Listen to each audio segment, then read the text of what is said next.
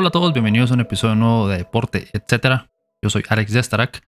Y antes de iniciar este episodio, les pido y les recuerdo que se suscriban a nuestras redes sociales. Nos pueden encontrar como Deporte, etc. Podcast. Escuchen todos nuestros episodios en su plataforma de podcast favorita y también pueden ver nuestras transmisiones en vivo los lunes por Twitch, YouTube y Facebook Live. Y bueno, para empezar este episodio vamos a hablar un poco acerca de la una de las noticias de la semana del nuevo contrato de Tom Brady con Fox para que se convierta en el analista del canal. Un contrato de 10 millones. Un contrato de 10 años y 375 millones de dólares. Un contrato que le dará más dinero en su carrera postdeportiva, en su carrera como analista, que lo que le dio su carrera como deportista, como mariscal de campo de la NFL. Se estima que ganó alrededor de 330 millones de dólares durante su carrera. Y pues el contrato son 10 años, 375 millones. 37.5 millones por temporada. Esto lo coloca como el mejor pagado en la industria. Dos, casi dos veces más que Tony Romo, que hasta ahora era el mejor pagado. Y gana tres veces más que Stephen A. Smith, que es prácticamente la cara de ESPN de los Estados Unidos. Pues este movimiento de Tom Brady es una de las muestras o una de las muestras más recientes de su genialidad como un empresario, como deportista, una persona sumamente inteligente.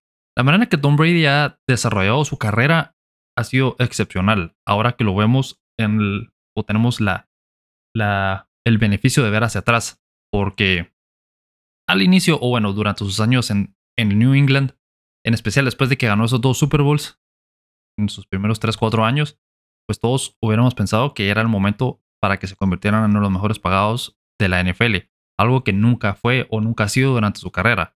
En ese momento pudo haber pedido un contrato similar al que tenía Drew Bledsoe en su momento, un contrato de más de 100 millones de dólares probablemente, pero por diferentes circunstancias, por la manera en que Bill Belichick maneja el equipo y por la manera en que los Patriots han operado últimamente o han operado desde que está Belichick ahí, pues nunca sucedió eso, nunca se convirtió en el mejor pagado y nunca comandó un salario muy alto y eso le ayudó al equipo hasta cierto punto para tener piezas fundamentales alrededor de él que le ayudaron a ganar muchos títulos. Entonces, todo esto llevó a que Brady lograra uno de los objetivos que tiene todo jugador en la NFL, ¿verdad? Ganar títulos.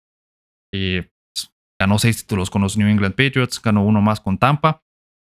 Y eso ahora junto con este nuevo contrato, pues si lo ponemos todo eh, si vemos el, el big picture, como dirían en los Estados Unidos, vemos que tuvo una longevidad o ha tenido una longevidad espectacular, que ese es un factor que no muchos jugadores lo tienen. En especial mariscales de campo lo tienen, pero muy pocos mariscales de campo llegan a más de 15 años, muy pocos llegan a más de 20. Entonces, ha tenido la longevidad junto con los títulos, que es lo importante aquí, y esa es la razón por la que le están dando este contrato Fox no es porque haya jugado 20 años o, no es solo porque haya jugado 20 años, mejor dicho, es porque ha tenido o tiene 7 títulos de Super Bowl, ¿verdad?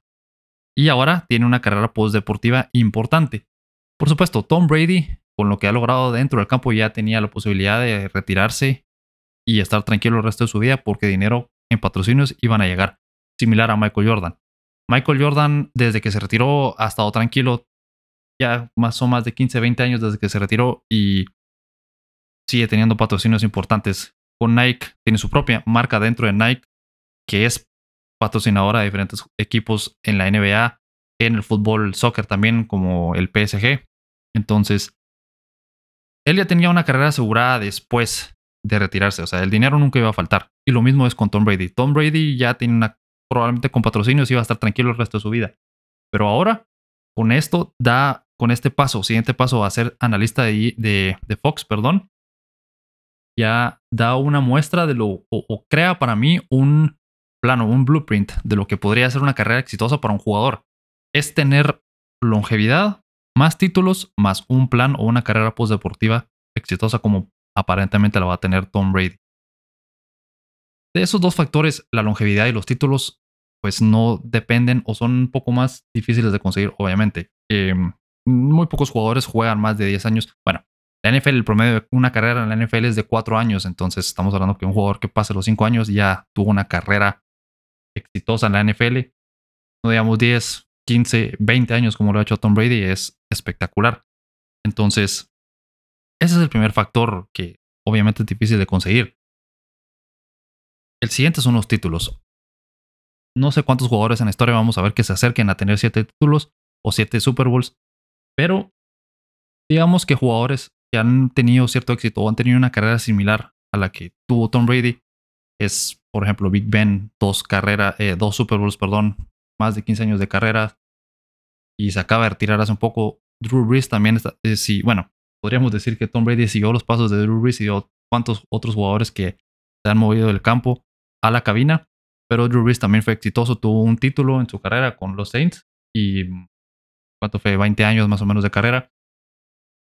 Pero ninguno de ellos ha tenido ni la longevidad al gran alto nivel que tiene Tom Brady, ni tampoco los seis, bueno, los siete títulos en total que tiene. Entonces, para mí, eso es lo que le da a él, o es lo que le dio la oportunidad de firmar este contrato sin haber puesto un pie dentro de la cabina. Nunca, jamás hemos visto a Tom Brady analizar un partido estar ahí, no, más allá de lo que puede haber hecho en algún momento, así como una entrevista o algo similar. Pero nunca hemos visto a Tom Brady en ese ambiente. Nunca hemos visto si es, no sabemos si va a ser exitoso. Entonces, regresando a lo de la carrera, a mí me, me, parece que esto crea un buen plano en la cabeza de jugadores jóvenes que entren a la NFL pensando, bueno, voy a tratar de maximizar el tiempo de, de, juego, voy a tratar de tener una carrera larga en la NFL, voy a cobrar poco dinero y eso me va a ayudar a que ganemos títulos en mi equipo y luego pues ya con esa reputación que gane, probablemente voy a tener un trabajo asegurado en mi carrera después de la NFL. Por supuesto, son un montón de factores que no se pueden controlar. No sabemos cuándo va a llegar una lesión, no sabemos ganar un título, no depende solo de una persona, depende de un equipo. Y probablemente Tom Brady no tendría seis títulos si no hubiera estado jugando en una franquicia que es entrenada por Bill Belichick. Estoy seguro que tendría más de dos Super Bowls, dos o tres Super Bowls, similar al Peyton Manning, por ejemplo. Pero no sabemos si tendría pero, pero es. Supongo que no tendría los seis o siete títulos que tiene ahorita en su carrera si no hubiera estado con Brady, con Belichick, perdón, 20 años. Entonces, a mí me parece que un jugador joven podría pensar, entrar a la NFL y decir, sí, yo voy a ir con la idea de no cobrar tanto, sí voy a cobrar una cantidad, o sea, Tom Brady ha hecho 330 millones de dólares en su carrera, que por cierto, este contrato con Fox es más dinero de lo que ganó en su carrera como deportista. Ganó va a ganar 375 millones, mientras que en su carrera ganó alrededor de 330. Entonces, aún así, ganar más de 300 millones de dólares en tu carrera deportiva no está nada mal. Pues entonces, el punto es que podría un jugador seguir ese mismo camino de Tom Brady y luego tener una carrera exitosa. Entonces, me parece que es, un, es una genialidad de Tom Brady y si ve él su carrera de ahorita a este punto para atrás, dice, o podría decir, no pudieron funcionar funcionado mejor las cosas, perdón. Desde que fue drafteado en una sexta ronda, convirtió en el jugador o mariscal de campo más ganador en la historia de la NFL. Y lo que ha logrado con solo con su carrera deportiva es dinero generacional con el que ya iba a poder o ya cambió la fortuna de su familia para el resto de su vida y la de sus hijos y la de probablemente sus nietos y los hijos de ellos, pero ahora tiene o tuvo la oportunidad, va a tener la oportunidad, mejor dicho, de duplicar ese dinero gracias a lo que ha logrado dentro del campo. Y eso es lo que me llega, eso me lleva a mi siguiente punto. Más allá de que Tom Brady sea Tom Brady, más allá del atractivo que va a ser escucharlo y, escuchar su análisis y ver su punto de vista durante los partidos cuando esté analizando a otros jugadores o a otros equipos, no, no me, me cuesta entender qué es lo que está pensando Fox con darle tanto dinero a un jugador que no se ha retirado, que nunca o no ha tenido la experiencia dentro de la cabina. Y me imagino o parece que el objetivo de Fox es reemplazar a Joe Buck y a Troy Aikman que salieron del canal y se movieron a ESPN en esta temporada baja para la próxima temporada de cara a la temporada 2022 el objetivo probablemente será reemplazar a Tom Brady, eh, reemplazar a Buck y a Eggman con Tom Brady, que Tom Brady se vuelva la cara de Fox de, que se retiren adelante. Pero Aikman y Buck son de los mejores analistas que existen en la NFL.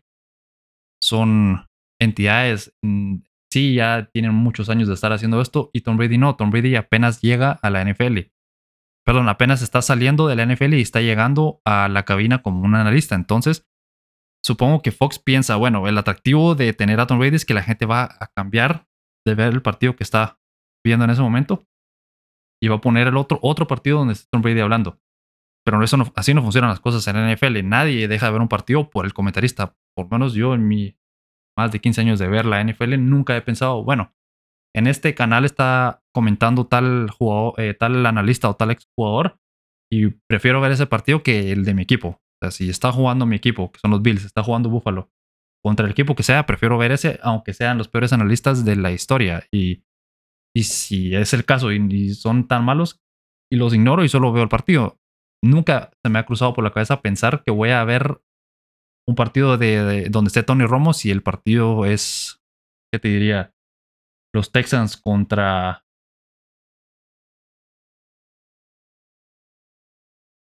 Contra los Falcons, por ejemplo. O sea, no, un partido nada atractivo. Yo no voy a ver ese partido solo porque esté Tony Romo ahí. Preferiría ver otro partido más interesante. Entonces, ahí es donde no veo la lógica de este plan. Si ese es el punto. Si el punto es que él se, se vuelva el, el foco de, de Fox, que se vuelva el analista principal de Fox, que sea el atractivo principal para que la gente deje de ver el partido en CBS, en ESPN y se mueva a verlo en Fox, no veo cómo va a funcionar eso solo porque sea Tom Brady.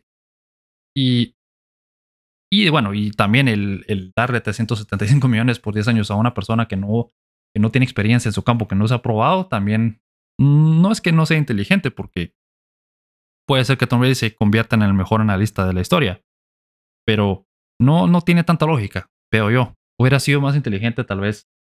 Bueno, no, no quién soy yo para decir si es más inteligente o no, pero tal vez sería más lógico de pensar que le hubieran dado un contrato más bajo, similar a lo que tiene Tony Romo en este momento, que son, o en su momento, en el 2020, cuando firmó su contrato, que era de 10 años también, y 175 o 180 millones, depende por sus bonificaciones, puede llegar hasta 100 80 millones, que son 17, 18 millones por temporada. Algo así podría haber sido más lógico en este momento para Tom Brady, que nunca lo ha estado o nunca ha sido un analista. Y Tony Romo consiguió ese contrato porque se convirtió en uno, de los mejores en su poco tiempo que lleva. En cinco años que lleva siendo analista, se ha convertido en uno de los mejores en la NFL. Entonces, por ese lado no, no, me, no, me, no, no lo comprendo. Me cuesta entender por qué Fox hizo algo así, más allá de que entiendo que es Tom Brady. Ese es lo único que yo veo, que Tom Brady es el máximo ganador de la historia y que por eso él está en esa posición. Básicamente es solo porque es Tom Brady va a ganar ese cantidad de dinero, pero no, no lo veo, no me hace mucha lógica. Pero bueno, como mencioné antes, es posible que se vuelva en uno de los mejores analistas de la NFL en la historia. Y uno nunca sabe, no, si algo nos ha enseñado la carrera o Tom Brady nos ha enseñado en su carrera es que nunca hay que dudar de él. Es capaz de cualquier cosa y puede ser que sea un movimiento exitoso para él y para Fox. Y bueno, seguimos hablando de la NFL, pero cambiamos de tema. Ahora vamos a hablar acerca del calendario, del nuevo calendario para la temporada 2022 que fue lanzado el jueves por la noche, tarde noche. Y la verdad es que dejó duelos muy, muy interesantes de cara a la nueva temporada. Empezando por el primer duelo de la temporada, el NFL Kickoff entre los campeones, los LA Rams, contra los Buffalo Bills, el equipo considerado por muchos el favorito para ganar el Super Bowl de 2023, bueno, de la temporada 2022-2023. Y bueno, este partido es un excelente momento para tanto los Bills como para los Rams de demostrar lo que tienen para esta nueva temporada. Como mencionaba, los Bills están en las casas de apuestas, en la mayoría de las casas de apuestas son los favoritos para llevarse el Super Bowl de la siguiente temporada. Entonces abren su temporada contra los Rams el jueves por la noche en Los Ángeles y luego van en la jornada 2 o en la semana 2, se enfrentan a los Titans el lunes por la noche en Buffalo.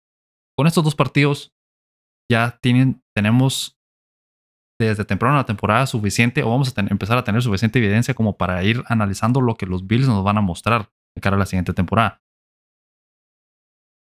Si juegan mal y pierden uno de estos dos partidos o los dos partidos incluso y podemos empezar a dudar acerca de sus, de sus posibilidades de llegar al Super Bowl, de ganarlo.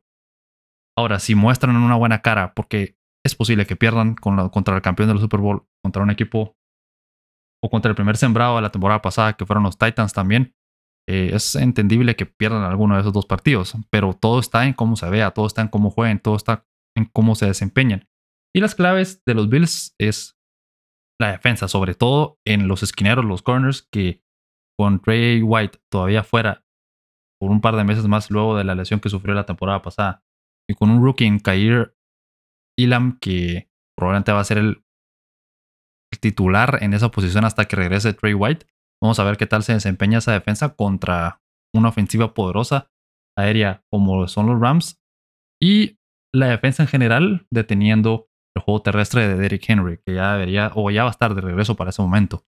Entonces, eso es uno de los juegos más interesantes en este inicio de temporada. El de luego tenemos en la semana 2 los Chargers se enfrentan a los Chiefs el jueves por la noche también. Entonces, estamos hablando que inicia la, semana con el jueves por la noche. Luego tenemos también durante esa semana el Dolphins visitan a Baltimore, se enfrentan a los Ravens de Lamar Jackson. Los Buccaneers juegan contra los Saints en la semana 2, que los Buccaneers son un equipo que tienen uno de los calendarios más difíciles para iniciar la temporada. Luego los Bengals visitan a los Cowboys, otro muy buen juego. Lunes por la noche Titans contra Bills. Y ese lunes por la noche va a tener dos partidos. Vikings contra los Eagles, que también es atractivo. Pero hablando de los Chargers contra los Chiefs, es interesantísimo que se enfrenten rápido en la temporada, en la segunda semana. Ya un duelo importante para sus aspiraciones para playoffs, ¿verdad? Y estamos hablando de una de las divisiones más difíciles. Y un duelo divisional entre ambos. Tan rápido en la temporada nos puede ir dando una. Nos puede ir dando una idea de lo que va a ser esta división que por ahora pinta para ser la mejor de la NFL. En la semana 3 tenemos el duelo más importante, sería los Packers contra los Buccaneers en Tampa. Tom Brady contra Aaron Rodgers va a ser excelente. Y también va a ser una buena manera de juzgar el progreso de los Packers sin Devante Adams rápido en la temporada.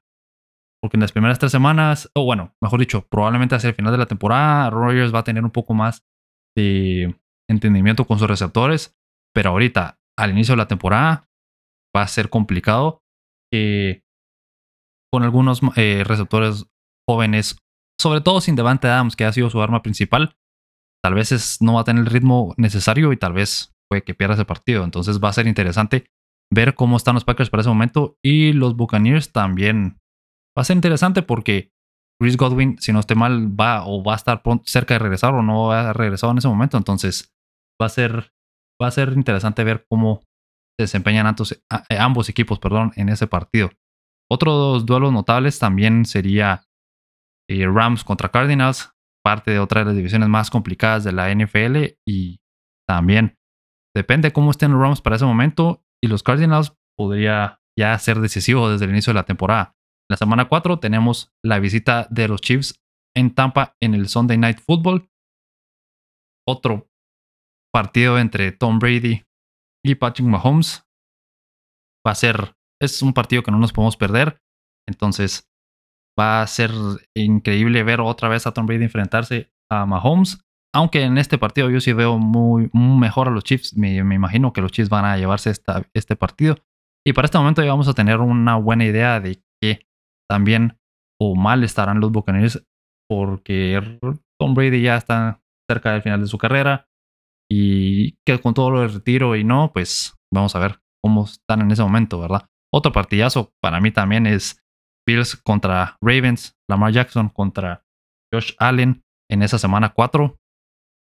Vimos lo que sucedió la temporada, hace dos temporadas en los juegos, en el playoff, en los playoffs, perdón, en el juego divisional en donde los Bills se llevaron la victoria ante, Baltimore con un pick six al final de Taron Johnson, una de las mejores jugadas que he visto en los últimos años. Entonces, vamos a ver, Lamar Jackson probablemente va a querer revancha y hay que recordar que los Ravens van a tener de regreso a varias de sus armas principales como J.K. Dobbins que estuvieron lesionados la temporada pasada. Entonces, este equipo se reforzó muy bien en el draft igual que los Bills, pero los Ravens, por muchos, el consenso es que fueron uno de los ganadores en el draft, entonces va a ser otro partidazo entre dos mariscales de campo muy dinámicos, que son dual threat y pues pinta que va a ser un partidazo. La semana 5 enfrenta a los Chargers contra los Browns. Habrá que ver qué pasa con los Browns. Vamos a ver si Deshaun Watson inicia la temporada siendo el titular o no. Para eso llevaron a Jacoby Reset para que sea el suplente mientras que se resuelve lo de lo de Deshaun Watson. No sé qué va a pasar para ese momento. No sé si Roy Rudell va a pensar en colocarlo en la lista del comisionado.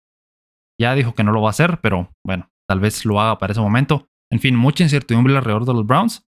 Pero si está Deshaun Watson y un duelo de Sean Watson contra Justin Herbert, con el nivel que ha mostrado Herbert en las últimas temporadas, sería espectacular y sería, diría yo, un shootout. Entonces, es un duelo muy atractivo en la semana 5. Y luego tenemos duelos como los Cowboys contra los Rams, los Bengals contra los Ravens, un duelo divisional del campeón de la conferencia americana contra un equipo muy bueno como los Ravens en el Sunday Night Football y otro duelo divisional pero de la división oeste de la americana, los Raiders contra los Chiefs en el Monday Night Football. Entonces, muy buenos partidos en esa semana 5 de la NFL. En la semana 6 tenemos un rematch del duelo por la conferencia de hace dos temporadas y del duelo de la ronda divisional de la temporada pasada entre los Bills y los Chiefs. Vamos a ver si Josh Allen es capaz de vengar ese par de derrotas en las últimas temporadas en la postemporada. Y bueno, Josh Allen es probablemente ahorita el mejor mariscal del campo de la NFL, mientras que Mahomes lo ha sido en las últimas temporadas, así que es otro duelo que va a ser impresionante. Si, lo que vimos la temporada pasada en la postemporada, en los playoffs, fue es un indicador de lo que se viene en este partido, va a ser increíble verlos otra vez. Entonces, espero que los Bills logren ganar a los Chiefs. Por cierto, hay que recordar que los Bills le ganaron en la temporada regular la, la temporada pasada, perdón, a Kansas. Entonces, Vamos a ver si, si son capaces de repetir lo que hicieron en la temporada regular en el 2021. Pero bueno, al final los Chiefs se llevaron la última, The Last Laugh, como dicen en, los Estados Unidos, porque los derrotaron en la ronda divisional. Entonces, espero que los Bills puedan vengar esa derrota. En la semana 7 tenemos otro duelo divisional de la AFC, AFC Norte entre los Browns y los Ravens. Ese partido también va a estar muy, muy interesante. En esa división tenemos tres favoritos claros para llevársela a los Ravens, los Bengals y los Browns. Los Steelers, pues, mm, con mucha incertidumbre en la posición de mariscal de campo, parece que van a ser el último en esa división. Pero bueno, si está Sean Watson, como mencionaba hace un momento, Sean Watson contra Lamar Jackson, va a ser un duelazo. En la semana 8 tenemos un partidazo en el Sunday Night Football entre los Packers y los Bills. Los Packers visitan a Buffalo y bueno, un duelo entre Rogers y Allen en Orchard Park, que probablemente para ese momento va a haber un poco de frío, nieve, va a ser un partidazo y va a ser espectacular. Otro partido interesante en esta semana 8 también es el Thursday Night Football entre los Ravens y los Buccaneers. Lamar Jackson contra Tom Brady. Interesantísimo y ya me muero por verlo. En la semana 9 tenemos los Rams contra los Buccaneers, duelo o un rematch del partido de, la ronda divisional, mejor dicho, de los playoffs de la temporada pasada, en donde Tampa buscará, buscará vengar la derrota en la ronda divisional de los playoffs de la temporada pasada. Y otro duelo importantísimo esta semana también es el Titans contra los Chiefs en el Sunday Night Football. Y en la semana 10, los Packers eh, reciben a los Cowboys en Green Bay y bueno, para este momento vamos a tener ya bastante idea de qué tan bien o mal estén los Cowboys para esta temporada. Entonces, en el papel se, mira como un muy buen duelo, pero es posible que los Cowboys no estén jugando tan bien. Eh, sobre todo por los cambios que han habido en la posición de receptor para Dak Prescott. Entonces, vamos a ver qué tan bien o mal estén los Cowboys para ese momento. Igual los Packers, ¿verdad? Los Packers podrían estar teniendo una temporada para el olvido, considerando todo lo que ha pasado en la misma posición de, receptor. Pero va a ser interesante y va a estar muy emocionante ese duelo también. Y otro duelo que, que probablemente va a ser de los mejores de esa semana será Chargers contra los 49ers en San Francisco por, en el Sunday Night Football. Ver un partido entre Herbert y los 49ers o la defensa de los 49ers contra Herbert va a ser muy, muy interesante.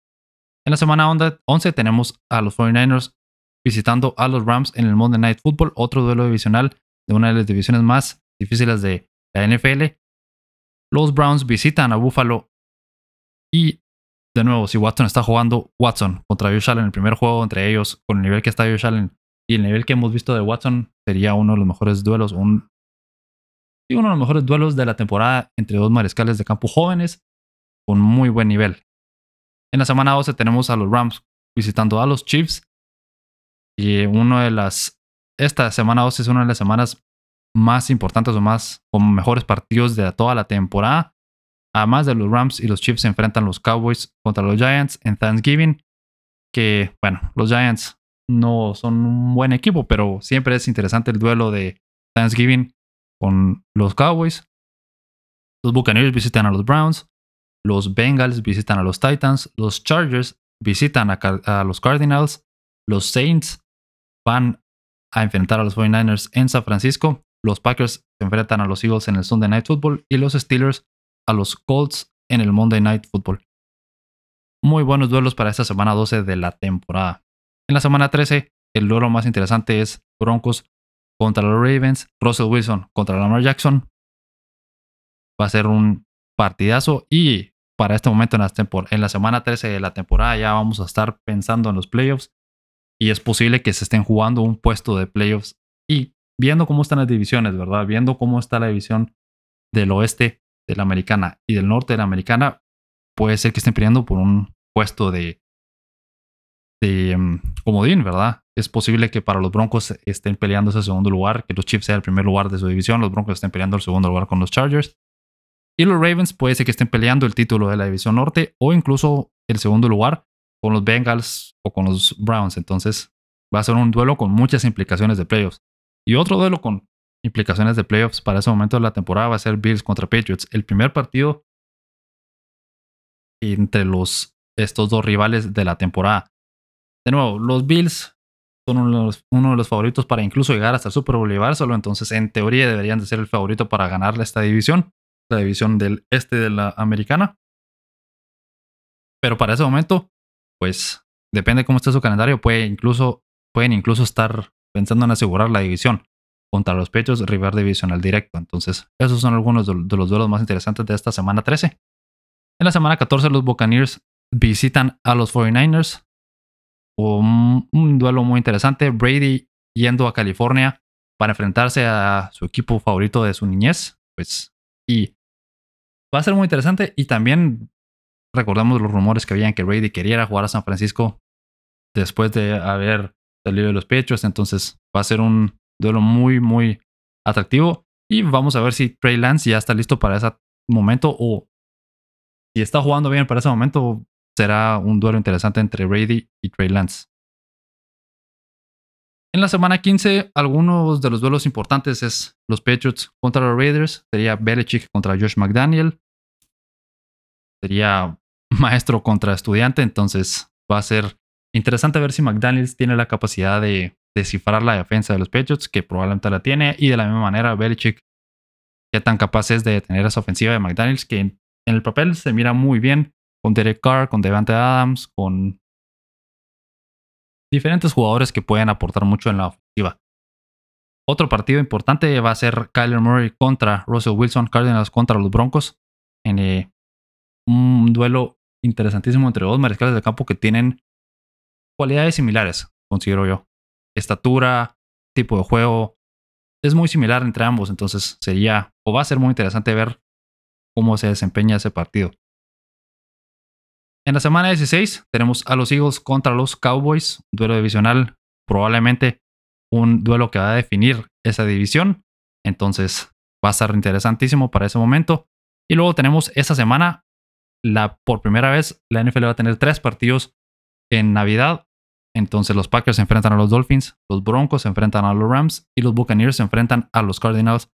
Estos tres juegos el día de Navidad. Entonces, otros, aparte que son duelos muy buenos, un muy buen calendario para el día de Navidad. Y ese es el Monday Night de esa semana es Chargers contra Colts. un duelo muy interesante, la verdad. En la semana 17, los, los Bills visitan a los Bengals en el Monday Night Football. Los Bengals que llegaron al Super Bowl contra Josh Allen, Stephon Diggs y Gabriel Davis, que ya ha estado jugando muy bien. Y además Von Miller, Travis White, que por ese momento ya va a estar de regreso. Y todos ellos se enfrentan a Joe Burrow, a Jamar Chase, a T. Higgins. O sea, un partido lleno de estrellas y lleno de muy buenos jugadores para esta semana 17. Y en la última semana de la temporada regular, los Ravens visitan a los Cincinnati Bengals por otro duelo que puede estar definiendo la división norte de la americana o un juego divisional que puede estar definiendo su propia división. Entonces va a ser muy, muy bueno y muy interesante ese partido. También los Patriots visitan a Buffalo en el último partido de la temporada, que de nuevo es otro partido que podría estar definiendo la división también. Pero que no, espero que los Bills para ese momento ya la tengan asegurada, pero uno nunca sabe. Los Browns se enfrentan a los Steelers. Eh, partido siempre un clásico entre ellos, entonces pues, sería interesante ver qué pasa para este último partido de la temporada. Dependiendo cómo estén los Browns, es posible que los Steelers con una derrota, o mejor dicho, con una victoria sobre los sobre Cleveland, los dejen fuera la postemporada. Los Chargers enfrentan a los Broncos, otro duelo divisional, probablemente peleando por un puesto de playoffs. Los Chiefs visitan a los Raiders, también peleando por un puesto de playoffs, incluso por la división. Y otro duelo divisional, pero de la conferencia nacional, los Cardinals contra los 49ers. De nuevo, lo mismo. Un duelo donde podrían estar peleando por el, el título de su división. Y bueno, cambiemos de tema y hablemos del fútbol europeo. Hablemos del nuevo formato de la Champions League. Un formato que ahora tendrá 36 equipos y que tendrá un estilo suizo en donde será solo un grupo y se enfrentarán, bueno, no todos contra todos, pero habrá la posibilidad de enfrentarse a cualquier equipo en esta parte del, del certamen, en esta fase de grupos. Los primeros ocho lugares clasificarán directo a los octavos de final, mientras que del puesto noveno al 24 se disputarán los otros ocho pases en una eliminatoria. Y mm, al principio, cuando vi el nuevo formato o cuando escuché que habían rumores o que se hablaba de cambiar el formato y cuando lo aprobó Seferín, pensé, es que ¿por qué hay, hay que cambiar algo que ya funciona? O sea, ¿cuál es la necesidad de cambiar este formato que tenemos actualmente con la Champions? Que en realidad funciona a la perfección. La fase de grupos es muy emocionante. Me gusta o siempre me ha gustado la idea de que no se enfrenten equipos del mismo país, que es algo que ya sucede o ya puede suceder en este nuevo formato. Y este formato actual es un formato que se utiliza en muchas ligas. Por ejemplo, la NFL utiliza un formato similar con ocho grupos de cuatro equipos en cada grupo. O sea, estas son las divisiones. Por supuesto, nunca cambian estas divisiones. Pero bueno, es un formato similar en donde pasan los dos primeros lugares de cada grupo. En la NFL sabemos que no es tan directo como era el actual formato de la Champions, en donde clasificaban el primer lugar, se enfrentaba al segundo lugar de, otro grupo y, todos clasificaban a los octavos de final. Pero bueno, el, punto es que es un formato que, que funcionaba y que, que ha funcionado en los últimos dos décadas y ha sido espectacular. Entonces, la idea de cambiar el formato no me parecía la decisión correcta, le soy sincero. Y es que la FIFA, la UEFA últimamente se ha empeñado en cambiar formatos, en agregar equipos a los torneos actuales, en crear más torneos que a la larga diluyen la, la competición, las competiciones o el nivel competitivo. Yo entiendo que para equipos es importante, por ejemplo, la Roma, que se clasificó a la final de la Conference League, pues sí, están celebrando haber llegado a una final de europea en más de por primera vez en más de 30 años, pero la verdad es que el nivel de esa competencia es, es absurdo. Y lo que yo nunca he comprendido es si la Champions el objetivo es encontrar el mejor equipo de, entre los campeones de todas las ligas, ¿por qué tener una tercera competición, tercer nivel de esa competición? O sea, no, no le ha mucho sentido. Entonces, eh, los constantes cambios que ha visto la, que ha estado implementando la FIFA con el Mundial, la UEFA con la Euro, con la Champions, con la con crear estas nuevas ligas de, divisiones inferiores, digamos, de la Champions League, agregar equipos, en fin, todos estos cambios no me gustan mucho, pero después de analizar este específicamente, empiezo a encontrar un poco más de sentido.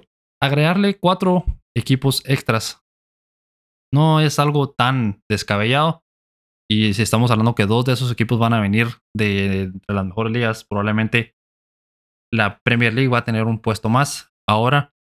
Y la quinta liga, la quinta mejor liga de Europa también tendrá un puesto, extra, que en este momento es la liga francesa. Entonces eh, no está tan mal, digámoslo así. Y la idea de que se puedan enfrentar rivales del mismo país en la ronda de grupos no me parece tampoco tan descabellado. Ahora, lo que sí veo es que los que más sufren aquí, obviamente, son los jugadores.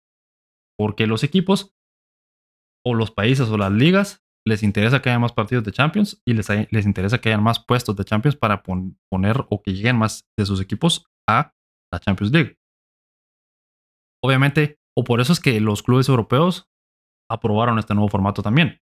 Porque a la Premier League le conviene que haya un quinto puesto o un quinto boleto a Champions League en su liga.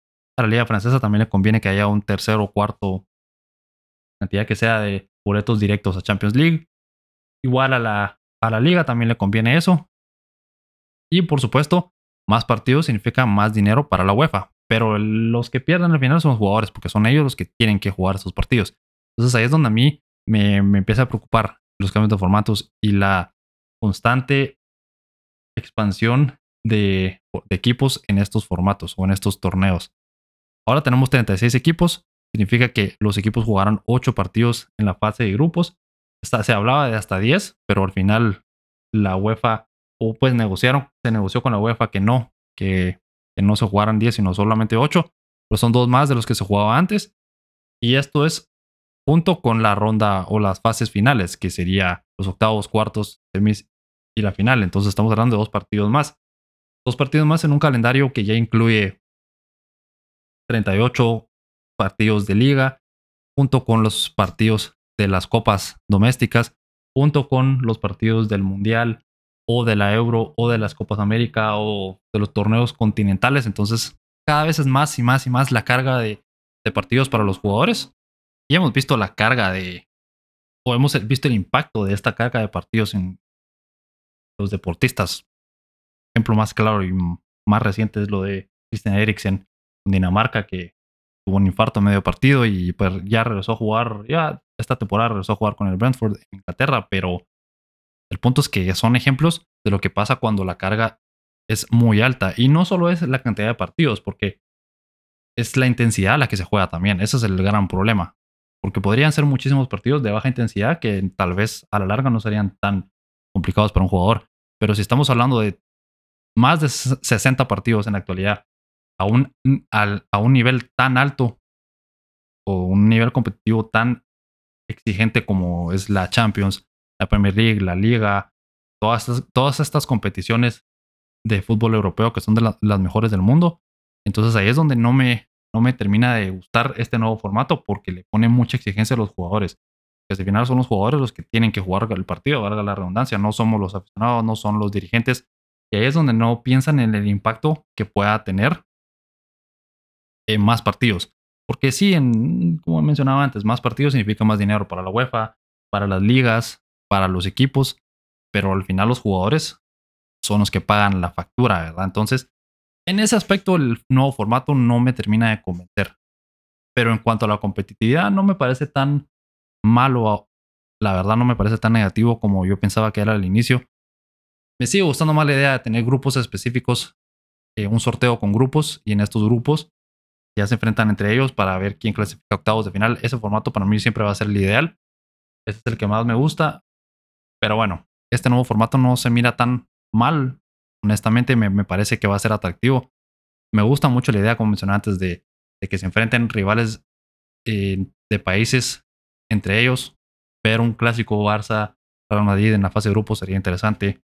Un Chelsea, Liverpool, Chelsea, Manchester City, Manchester City, Liverpool, un Inter contra el AC Milan, por ejemplo, y así duelos de o clásicos, derbis, lo que sea, de, países entre ellos en la ronda de grupos de la Champions League, sería muy interesante. Entonces, eso también es algo positivo. Y al final, pues no cambia mucho en las fases finales de, la competición. Tenemos igual octavos de final. Vamos a tener igual octavos, cuartos, semis hasta la final posterior o al final, hasta la final, mejor dicho. Entonces, en ese aspecto no cambia mucho. Pero, de nuevo, me, preocupa por los jugadores porque cada vez es más y más y más la carga. Es lo mismo con el mundial de que va a ser el, el próximo mundial que va a tener más de 40 equipos, si no estoy mal. Eh, van a ser más partidos, obviamente, para los equipos. Entonces, no sé, no sé, eso es lo que no me termina de convencer a mí. Pero en general, el formato, vamos a ver qué tal funciona, vamos a ver cómo se, desarrolla. Siempre que se cambia algo que funciona muy bien, hay un riesgo. Es un riesgo grande para la UEFA, para equipos, que el formato no sea tan atractivo como antes.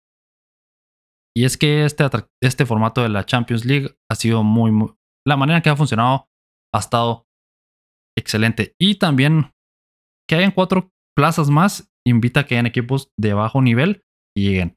O sea, hay una razón por la que no llegaron los equipos que llegaron a, a, los, a las ediciones actuales, ¿verdad? O sea, ese quinto lugar de la Premier League la temporada pasada, pues por algo está en quinto lugar, me explico. No, no sé, ya tenemos. Si el, si el objetivo de la Champions es poner campeones contra campeones, cuando ya empezamos a incluir el quinto lugar, el sexto lugar, el séptimo lugar, que ahí dependiendo del escenario podrían incluso hasta ver siete equipos de la Premier League, ya empieza a diluirse un poco, ya no empieza, ya empieza a tener poco sentido. Porque, ¿cuál es el objetivo de tener hasta un séptimo lugar de una liga en, en un torneo en donde en teoría estamos buscando al mejor equipo de Europa de entre los campeones de Europa? Y hablamos de posiciones actualmente. Ahorita en el séptimo lugar está el West Ham, por ejemplo. West Ham, no sé, no, no, entiende, no, no me cuadra mucho porque estaría en Champions un equipo como West Ham o el Manchester United está en sexto lugar. El United ha tenido una temporada para el olvido y le saca 30, 31 eh, puntos de diferencia al City en el primer lugar, al Manchester United en el sexto lugar. El Tottenham está peleando con el Arsenal y con el Chelsea por el cuarto lugar de la Premier League. Aunque el Chelsea ya le saca cuatro puntos al Arsenal. En fin, mientras más y más equipos vamos incluyendo en la Champions League, menos o más rápido deja de ser la Champions League. Más se convierte en una liga europea. No es una liga europea de campeones, sino solo una liga europea. Entonces, tal vez sería por ahí otro cambio, ¿verdad? Ya dejar de decir la Champions League y decirle la Liga Europea de Fútbol, es lo que más sentido tiene.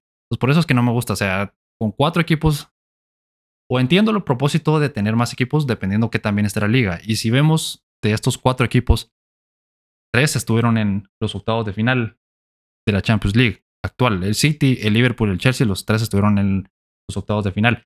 El City y el Liverpool estuvieron en las semifinales. Entonces, bueno, y el Liverpool está en la final. Entonces tiene sentido que esos tres equipos hayan estado en la Champions League porque son los tres de los tres mejores equipos del mundo probablemente. Pero de ahí el cuarto lugar para abajo no, no figuraron en el torneo, ¿verdad? El Manchester United que estaba en Champions se quedó fuera desde rondas tempranas. Entonces, ahí es donde empiezo yo a... me, tengo conflicto con la idea de agregar más y más y más equipos a un torneo que en teoría está buscando a lo mejor de lo mejor de lo mejor, al campeón de campeones. O sea, no, no sé. Pero, pero bueno, vamos a ver qué tal va este formato. Vamos a ver qué tal funciona. Espero que no cambie mucho el nivel de competitividad entre los equipos. Que, que aún, aunque sea diferente formato, pues siempre sigan buscando lo mismo.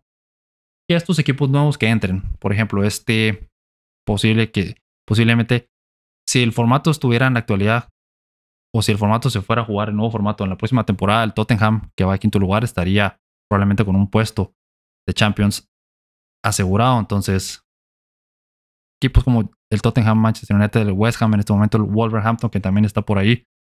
Bueno, el Wolverhampton ya está algo alejado, pero en fin, estos equipos que son los que estarían peleando por estas últimas plazas. Vamos a ver si son capaces de competir al más alto nivel. O si realmente es un equipo de Europa League que está jugando en la Champions League solo porque agregaron más equipos. Esa es la gran duda que tengo yo. Vamos a ver qué tal funciona. Y bueno, con esto llegamos al final de este episodio. Gracias a todos por escuchar. Gracias por estar aquí acompañándome en un episodio más de deporte, etc. Y nos vemos en el siguiente episodio para seguir hablando del mundo deportivo.